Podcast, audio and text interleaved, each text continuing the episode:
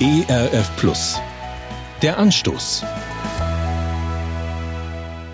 Im Straßenverkehr ist die Sache eindeutig. Wenn ich in einer Sackgasse gelandet bin, habe ich ein Problem. Das lässt sich beheben, indem ich wende, die Fahrtrichtung ändere. Wenden in zwei Zügen klingt nach Schachspiel, ist aber eine beliebte Übung in der Fahrschule. Und in der fahrtechnischen Wirklichkeit erweist er sich oft als, Achtung Wortspiel, notwendig. Um die Not zu wenden, dass ich nicht mehr weiterkomme, muss ich wenden, mich und mein Fahrzeug. Bitte wenden. Im Individualverkehr verkündet heutzutage das Navigationssystem, wenn es nicht mehr weitergeht. Vor 2600 Jahren gab es noch keine Navis, aber auch damals schon haben Menschen sich hoffnungslos verirrt und brauchten die klare Ansage Bitte wenden.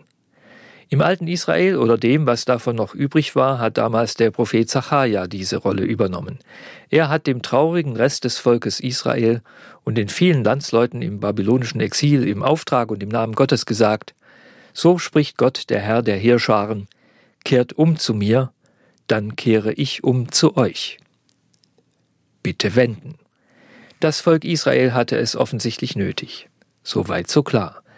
Aber warum muss Gott die Richtung ändern? Gott hat sich ja nicht verfranst, ist nicht in die Sackgasse geraten. Aber er konnte sich das Elend auch nicht mehr anschauen. Er hat sich schaudernd abgewandt. Aber anders als bei uns Menschen heißt bei Gott aus den Augen nicht automatisch aus dem Sinn. Gott macht sich auch und gerade über seine verlorenen Söhne und Töchter Gedanken, damals und heute. Gott wendet sich uns zu, ihn und mir, wenn wir uns ihm zuwenden. Der Anstoß. Mehr auf erfplus.de oder im Digitalradio DAB+. Hören Sie ERF Plus. Gutes im Radio.